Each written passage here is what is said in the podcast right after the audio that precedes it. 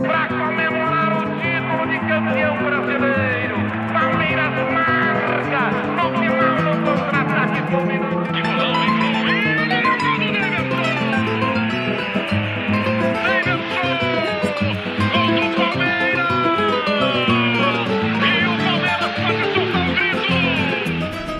Teve queda de energia lá em Fortaleza, mas aqui no Análise Verdão o trabalho não para.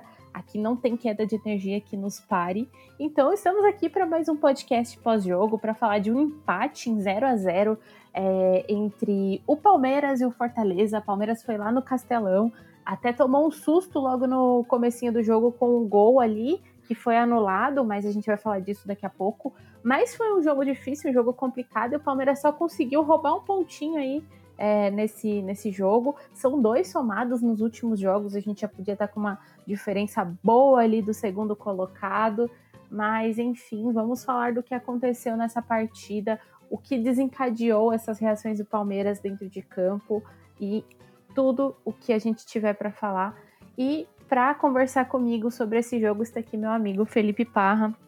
Seu bom dia, boa tarde, boa noite para quem vai nos escutar neste momento tão difícil é falar de um empate tão difícil quanto foi o de hoje. Salve Val, salve todo mundo que tá vendo a gente aí, ouvindo, obviamente, né? é, hoje foi um daqueles dias que, que eu, eu e a Val, a gente já conversou disso há um tempo atrás, acho que já faz até uns meses já. Que de domingo normalmente é os jogos difíceis de ver do Palmeiras. E hoje não foi diferente, hoje foi um domingo, foi um jogo complicado, foi um jogo extremamente brigado, com um campo extremamente horrível. É, é, é, é, vergonhoso a gente ter que, no campeonato teoricamente de alto nível, ter que enfrentar campo assim, é, prejudica demais a bola. Teve algum comentarista que eu não lembro que falou uma coisa que eu achei muito interessante, que quem joga com domínio, é, é, com domínio já, já virando para fazer o, o, o, próximo estágio é, da jogada, tem dificuldade. porque é um campo que, que na hora que você vai de encontro à bola, a bola ela muda a trajetória. Cada kick ela muda a trajetória, ela não segue reta, ela é, tem morrinho artilheiro, morrinho que, que tira a bola. Então foi muito complicado por essa parte também, então isso prejudicou bastante o jogo do Palmeiras. E o, o Fortaleza veio com uma marcação interessante também, é, é, conseguindo fechar bastante os, o, o, o, onde o Palmeiras ia tentar explorar, mas também é, teve muito erro individual, foi um jogo muito complicado, não. E, e para terminar o jogo daquele jeito, a gente tinha que ter também a queda de luz para coroar essa grande partida que foi complicada de ver. Mas a gente vai detalhar bastante coisa aí, não é, Val? Sim, vamos falar de, de tudo que rolou aí. É, só passar uma estatística aqui que o Léo Suzuki, aqui da Análise Verdão, postou no Twitter dele que nos últimos três jogos pelo Campeonato Brasileiro, o Palmeiras criou 11 chances claras e cedeu 5, marcou dois gols e sofreu quatro e somou apenas dois de nove pontos que estava disputando. Então a gente vai falar disso porque isso envolve muita coisa do que a gente é, trouxe para discutir com vocês aqui dessa partida. Mas vamos começar pelo começo. Vamos começar falando da, da linha defensiva do Palmeiras, é, que hoje estava um pouquinho diferente, porque o Gustavo Gomes, obviamente, depois de tanto tempo, foi poupado. Ele não foi nem, nem para o Ceará, ele nem foi para lá para esse jogo. E fez falta no jogo de hoje. É, assim como ele, o, Everton, ele completou 10 jogos seguidos hoje pelo Palmeiras, também é um número muito alto, apesar de que goleiro não tem tanta intensidade quanto um zagueiro. E o Gomes vinha fazendo gol, então ele vinha fazendo a diferença também dentro de campo. Acho que é, a, a, ausência do Gomes foi um dos fatores que é, acabou fazendo com que o Palmeiras sentisse uma dificuldade, principalmente no primeiro tempo e principalmente naqueles primeiros minutos, né, Parra? A gente conversou sobre isso é, no off aqui, enquanto a gente estava preparando as pautas. Acho que o Gomes foi um, um fator que acabou interferindo é, na, principalmente no início do jogo, né? Ah, sem dúvida. É, é o nosso capitão, é talvez o, o, jogador mais regular do nosso momento aqui, tem feito gols. É, tem mais gols que muitos centroavantes aí de, de rivais que a gente, é, que a gente enfrenta. E, e ele dá uma segurança, né? É fora do normal que quando o Gomes está em campo, a gente fica extremamente tranquilo, assim. Por mais que faça um, um chute errado, algum, alguma coisa errada, ele sempre vai lá e, e, consegue tranquilamente arrumar a situação. E hoje a gente viu, é, contrapondo com isso, uma partida horrenda do Luan. Errou muito, errou muitas é, tomadas de decisões. Tentou alguns bots que, que não podia tentar um bot naquele momento, tinha que tentar é, é, voltar um pouco mais a jogada, esperar um pouco para concluir a ação, porque todos esses bots deixaram é, normalmente é, os jogadores cara a cara com o Everton. Então foi uma partida horrível do Luan. E, e do outro lado também, ali do lado esquerdo, o Piqueires também não fez uma boa partida também. A gente viu, é, se eu não me engano, o Pikachu conseguir infiltrar muito pelas costas dele ali. E, e devido a isso, é, a gente começou a sentir muita falta do Gomes, porque o Gomes com certeza ali conseguiria é, é, ajudar ali ao, ao lado do, do, do, Murilo, que provavelmente seria a, a dupla titular.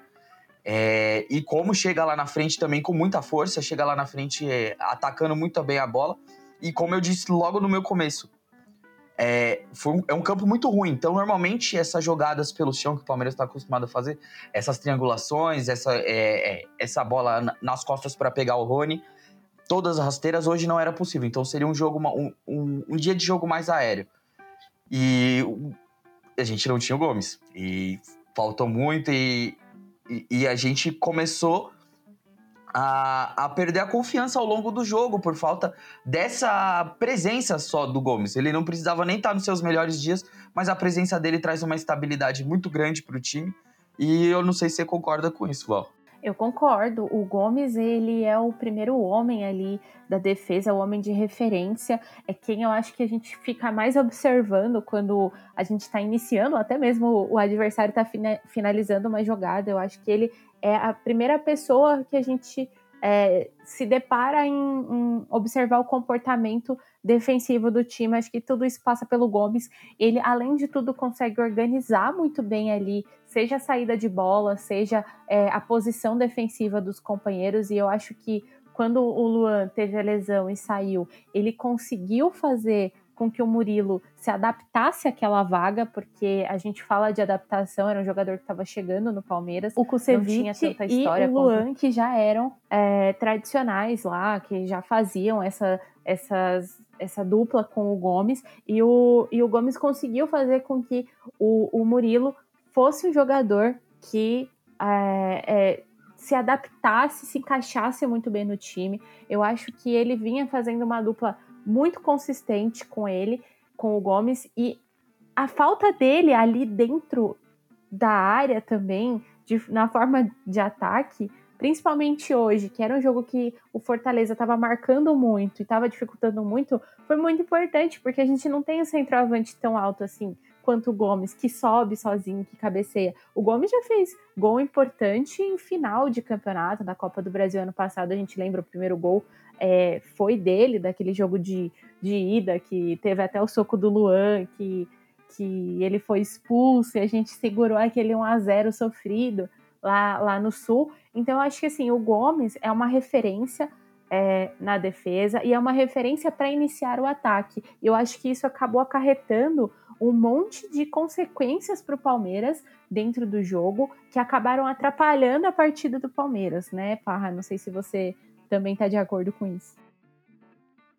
Não, estou de acordo e incremento que o Palmeiras está acostumado a jogar com o Luan fazendo uma construção por dentro. É um zagueiro que constrói muito por dentro. E hoje o, o Fortaleza estava jogando num 5-4-1. Então a parte interna ali, a parte de dentro do jogo do Palmeiras estava muito difícil, então estava complicado achar a galera pelo meio. E o Gomes ele também apoia muito pela direita ali, ele tem um bom passe, é, ele consegue aparecer de homem surpresa ali e quando ele entra na área ele costuma fazer mais isso. Quando ele apoia pela direita ali, ele tenta infiltrar bastante, ele entra pela área. E a gente já viu ele fazer gol assim dessa forma.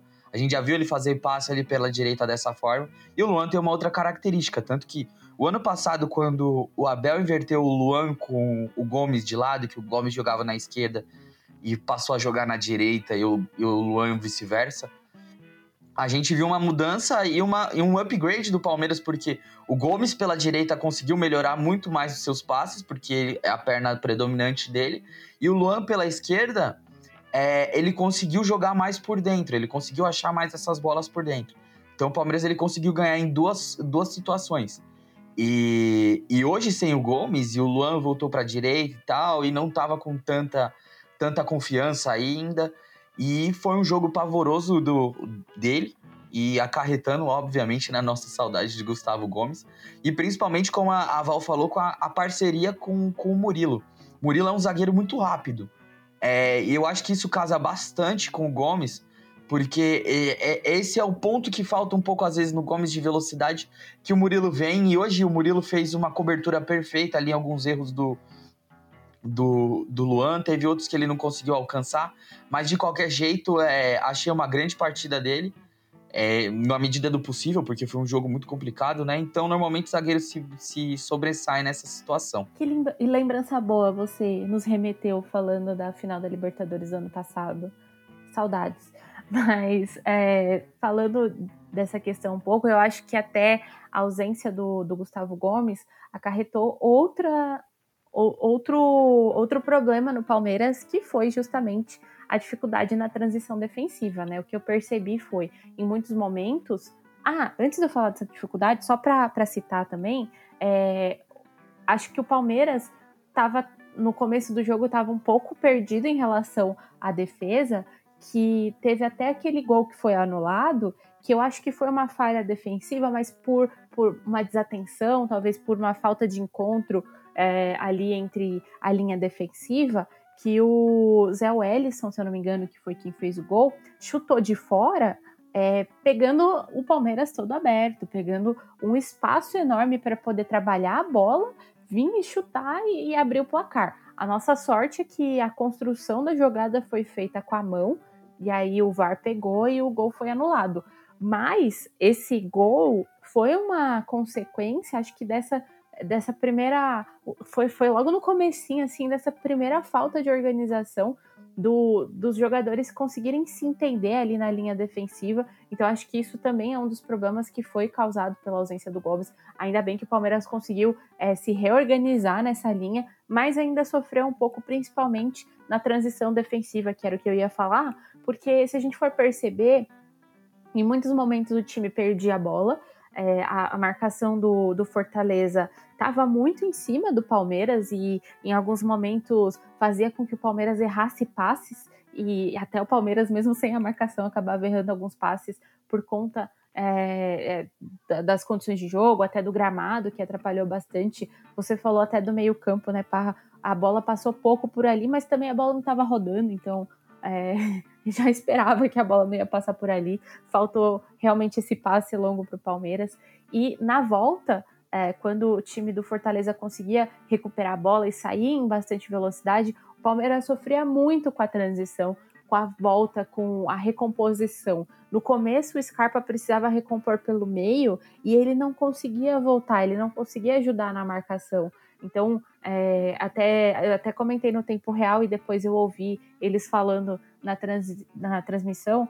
É, o Piquerez estava mais preso na linha defensiva e o Marcos Rocha estava mais solto. Geralmente ao contrário, né? O, o Piquerez um pouco mais solto, o Marcos Rocha um pouco mais preso às vezes.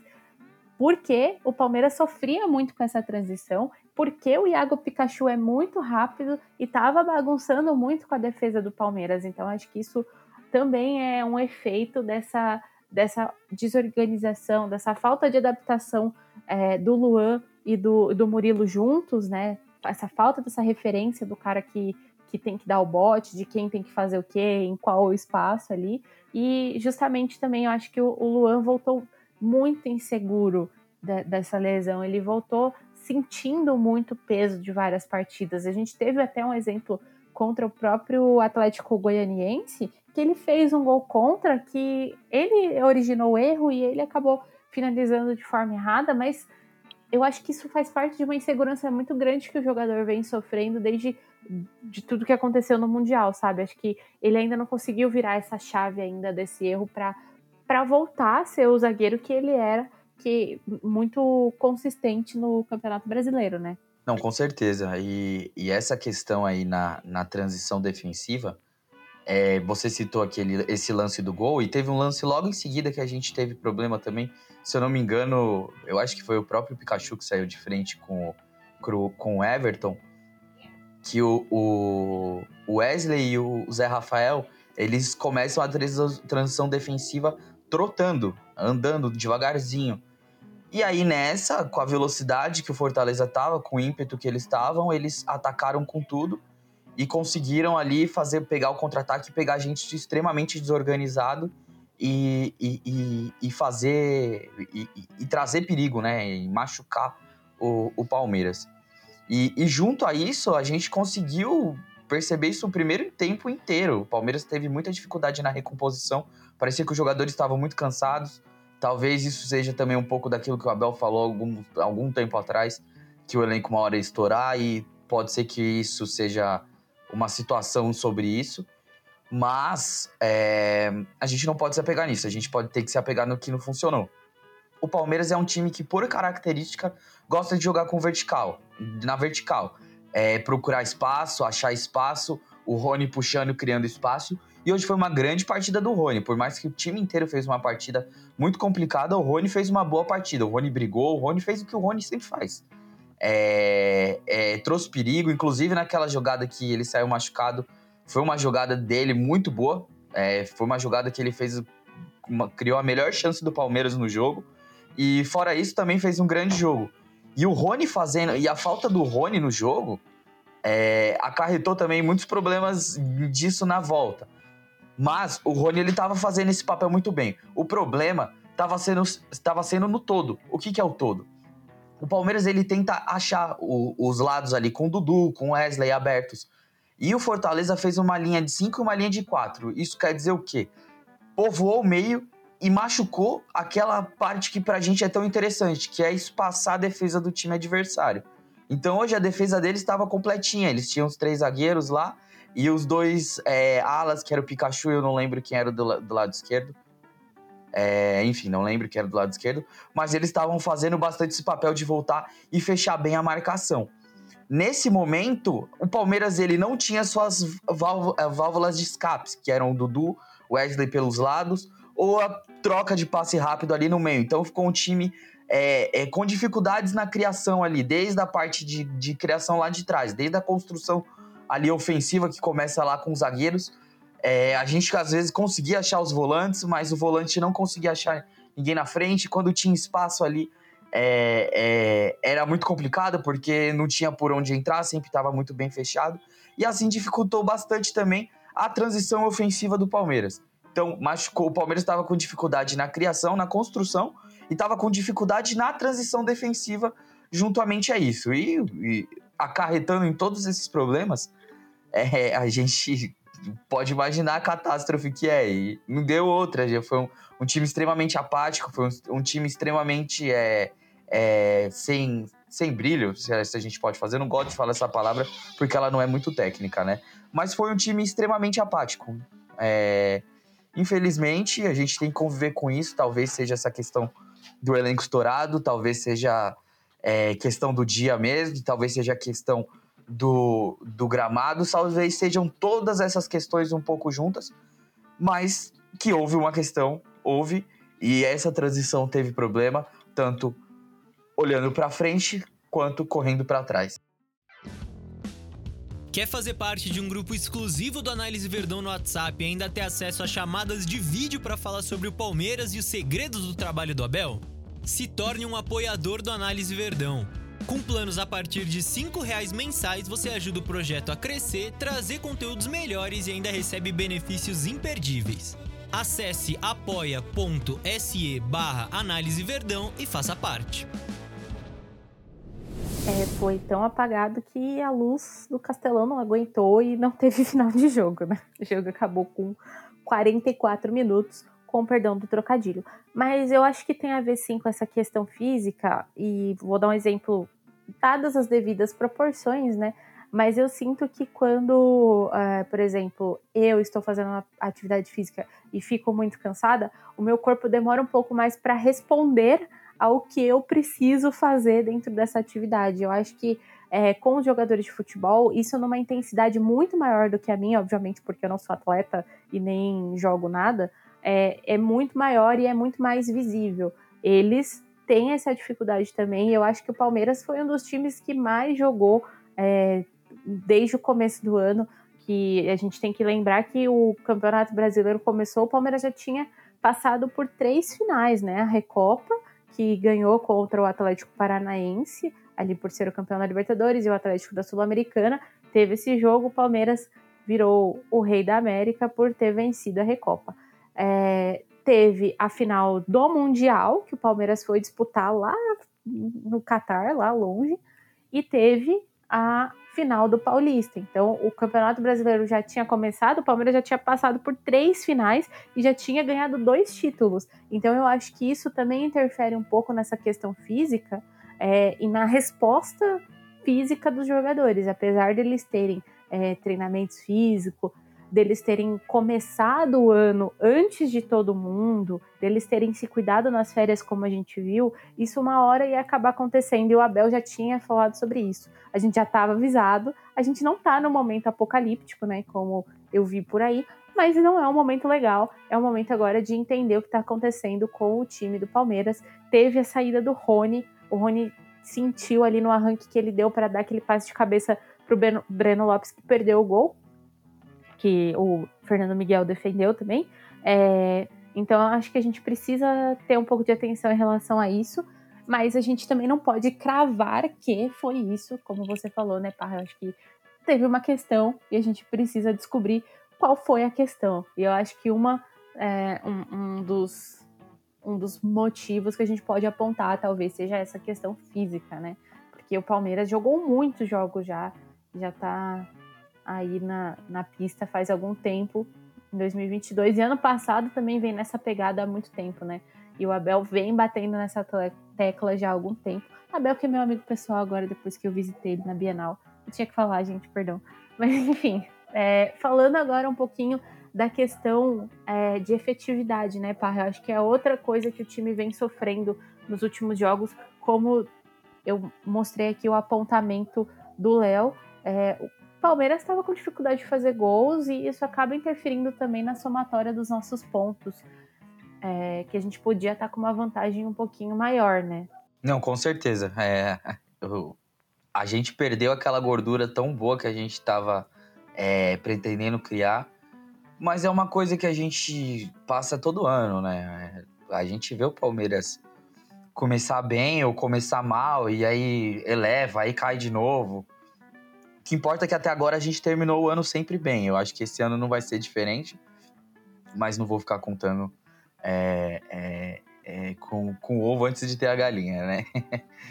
e hoje a gente viu mais um capítulo da história do Palmeiras de perder gols. É, eu gostava de ressaltar o Palmeiras até o início de 2021, talvez, que era um time muito efetivo, era um time que precisava de pouco para criar para criar situação de gol e para criar o gol.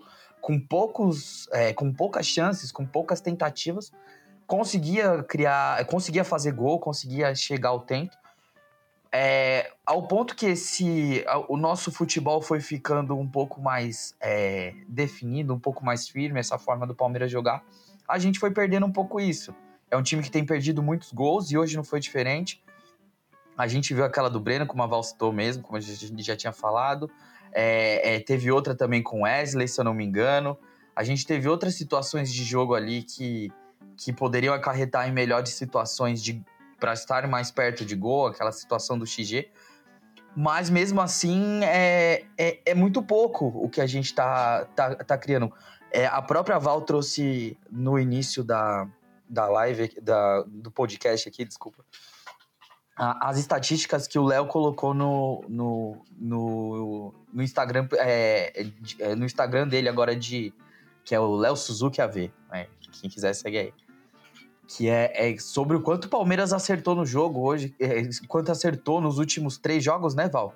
Confirma para mim aí que eu perdi o número aqui. Isso, nos últimos três jogos. Exatamente, nos últimos três jogos, é, Palmeiras fez pouquíssimo e, e, talvez seja aquele momento do ano que a gente está perdendo um pouco o fôlego. Então, não tem outra saída a não ser reforçar esse elenco. É, principalmente se a gente. Tomara Deus que não, mas se a gente perde o Rony é, é muito complicado e ele já saiu machucado do jogo hoje. Provavelmente é muscular, então não é um tempo muito grande de recuperação, mas também não sou médico, não posso responder isso.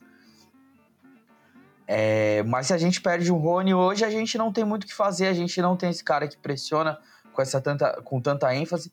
E querendo ou não, hoje é o nosso maior goleador, né? O nosso fazedor de gols e tá numa fase especial, tá conseguindo é, é, marcar de um a dois gols por jogo, todo jogo aí, a gente tá, tá vendo o Rony brilhar.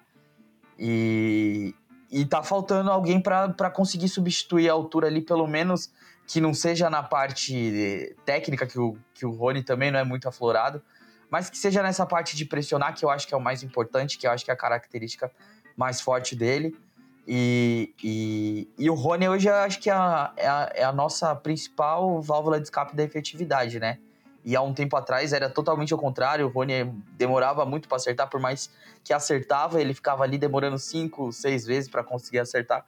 Agora é o contrário, a gente viu o Rony mais tranquilo na frente do gol, é, é, fazendo com mais calma as situações, principalmente é, é em jogo grande. E hoje ele deixando o, o Breno na cara do gol também não foi diferente, né? Ah, eu vou fazer um adendo fora do nosso combinado, mas que eu acho pertinente, porque assim, a gente sempre fala é, da diferença entre o Palmeiras na Libertadores e o Palmeiras é, no Campeonato Brasileiro, né? E eu acho que isso tudo demonstra um pouco também do que a gente falou aqui. Acho que é a prova dos nove do que a gente está falando, né? Palmeiras na Libertadores é, precisa de uma concentração muito maior por ser um jogo de mata ou morre, né? Ali, apesar de termos até uma é, inferioridade técnica um pouco maior nesses jogos sul-americanos, são em alguns momentos são times muito mais difíceis, mas a gente é muito mais fáceis. A gente enfrentou é, times muito difíceis também, como o River Plate, o Atlético Mineiro nas finais também foram finais difíceis. Então eu acho que dá para ver também que eu acho que a concentração e a chave do Palmeiras muda um pouco, até mesmo para o Rony, né? Ele ele é um jogador que virou o senhor Libertadores. Todo jogo tá ele lá fazendo gol. E aqui no brasileiro, às vezes ele demora um pouco mais para decidir, um pouco mais para definir, mas é muito decisivo e acaba colocando os jogadores de cara em situação de gol. Mas questões físicas acho que também acabam se envolvendo um pouco nessa questão. Então eu acho que assim, por exemplo, o último jogo do Palmeiras foi super intenso e foi aqui no Allianz, né? O Palmeiras ganhou é, fez uma partida muito boa, ganhou de 5 a 0 teve até o gol de bicicleta do Rony, finalmente saiu, que a gente tanto esperava. E teve que fazer uma, uma, uma partida muito intensa no Allianz Parque. Viajou agora para Fortaleza, então tem toda essa questão de viagem, de, de ir para outros lugares, de você ter que pegar, às vezes, transporte, seja o ônibus do, do Palmeiras, seja o, o avião, por mais que seja confortável, eu acho que uma viagem, sair de São Paulo para ir para Fortaleza, por exemplo, temperaturas diferentes é sempre desgastante, né? Então eu acho que isso acaba interferindo um pouco também na, no desempenho do Palmeiras em campo. Não sei se você também enxerga dessa forma. É, eu concordo com você e acrescento que toda essa, toda, tudo isso que a gente carregou do ano até agora, é, que nem você disse de viagens e tal, de, de mundial, é, o, time tá passando agora e tá sendo um problema crônico e, e não tem como resolver isso de uma forma diferente que não seja contratar, porque o elenco é curto. E hoje a gente viu, quando a gente precisou de um substituto pro Rony, a gente tinha Gabriel Silva, que, desculpa, não tem condições de, de, de jogar no mesmo nível desse elenco, porque é um jogador claramente abaixo fisicamente e mentalmente. É um garoto que tá subindo da base ainda, que não não conseguiu engatar ainda da forma que tem que engatar.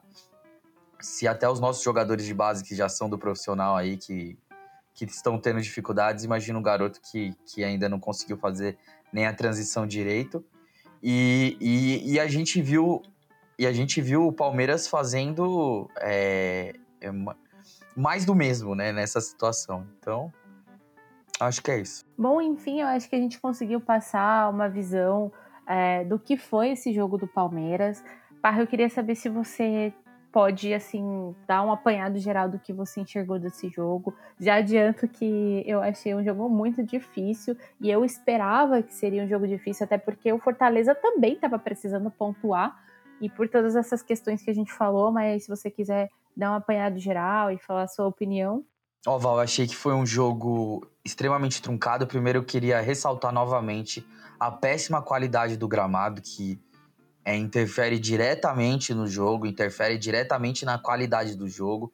E não é à toa que o Abel fala muito sobre isso é, nas coletivas dele, sobre questões de, de, de, gramados de estádio, porque dificulta muito o jogo bem jogado ali. É, você vê como é diferente a dinâmica do Palmeiras numa situação dessa, e eu já vou iniciar por aí. Às vezes alguns vão falar que é, que é choro, que é o famoso mimimi lá, é, mas é a pura realidade. O, o, o jogo é feito no tapete, que corre, a bola tem que correr, e se a bola não corre, é, é a gente não, não vê o futebol intenso que a gente está acostumado. Então, é, tivemos dificuldade com isso já de logo de início. É, após, após essa questão aí do, do, do estádio, do, do, das instalações, no caso, falando mais sobre futebol, foi um jogo muito, muito truncado, foi um jogo com muita dificuldade de criação do Palmeiras, de construção principalmente. Eu acho que a criação é um, é um resultado da construção. E a construção não, não conseguiu ser efetiva. A gente não conseguia achar os jogadores que estavam ali no, no terço de ataque, no último terço, como a gente costuma falar. É, e, e, essa dificuldade de achar, de quando a gente conseguia achar normalmente esse último, esse último terço, a gente tinha uma, uma, uma chance um pouco mais perigosa, um jogo um pouco melhor, ou quando o Rony conseguia fazer uma infiltração, conseguia puxar uma marcação ali, a gente conseguiu algumas oportunidades. Mas fora isso, o Fortaleza conseguiu fechar bastante os nossos, os nossos espaços. A, é, esse 5-4-1 conseguiu é, povoar bastante o meio-campo deles e ao mesmo tempo é, deixar o Dudu e o Wesley marcados, porque é, é, o que normalmente acontece com eles. eles. Eles ficam desmarcados no jogo porque eles têm essa distância ali do, do marcador, ou quando o marcador vem muito perto dele, abre, abre espaço para o Venga entrar, ou para o Scarpa, Danilo, Zé Rafael, enfim, quem esteja ali naquele setor de campo. E, e a partir desse momento aí a gente estava nessa dificuldade, foi praticamente o jogo inteiro assim. O segundo tempo a gente conseguiu algumas saídas ali, teve algumas entradas do, do Breno que tentou um pouco, que, que, que, na verdade só recarregou um pouco o gás. O Rafael Veiga que entrou com uma, com uma intenção de, de povoar um pouco mais a área ali junto com o Rony entrando mais, porque ah, não é bem a característica do Scarpa. O Scarpa ele é um jogador que gosta de jogar fora da área ali, mas o Veiga ele entra bastante na área, então Abel tentou colocar isso, mas também não dava certo, porque a bola não conseguia chegar lá. E o jogo acabou, na minha opinião, como, como deveria acabar. As equipes não sendo efetivas, errando bastante. E, e de outro lado também as defesas muito bem postadas. Por mais que a do Palmeiras deu algumas cabeçadas ali com, com o Luan, o Everton estava numa noite extremamente inspirada. É incrível que goleiro absurdo que a gente tem. E o Murilo também fez uma, um, uma boa partida ali da, da, da linha de defesa que na minha opinião, foi um desastre hoje, tirando esses, esses dois jogadores aí. É isso aí. E vale lembrar também que nem tudo tá perdido, né? O campeonato tá aí e vai seguir. É, tem muitas rodadas pela frente, tem desafios ainda. O Palmeiras está na Copa Libertadores, tem um adversário difícil pela frente.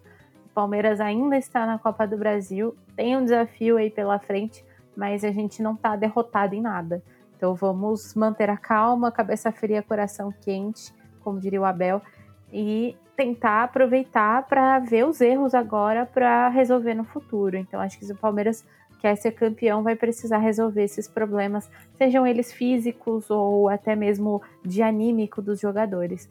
Então vamos continuar seguindo aqui e vocês vão continuar seguindo Análise Verdão no Twitter, arroba Análise Verdão, no Instagram que está de volta, arroba análise.verdão. Estamos trazendo lives é, lá no Instagram, depois dos jogos da Copa América. Hoje teve a primeira, o Brasil estreou ontem contra a Argentina.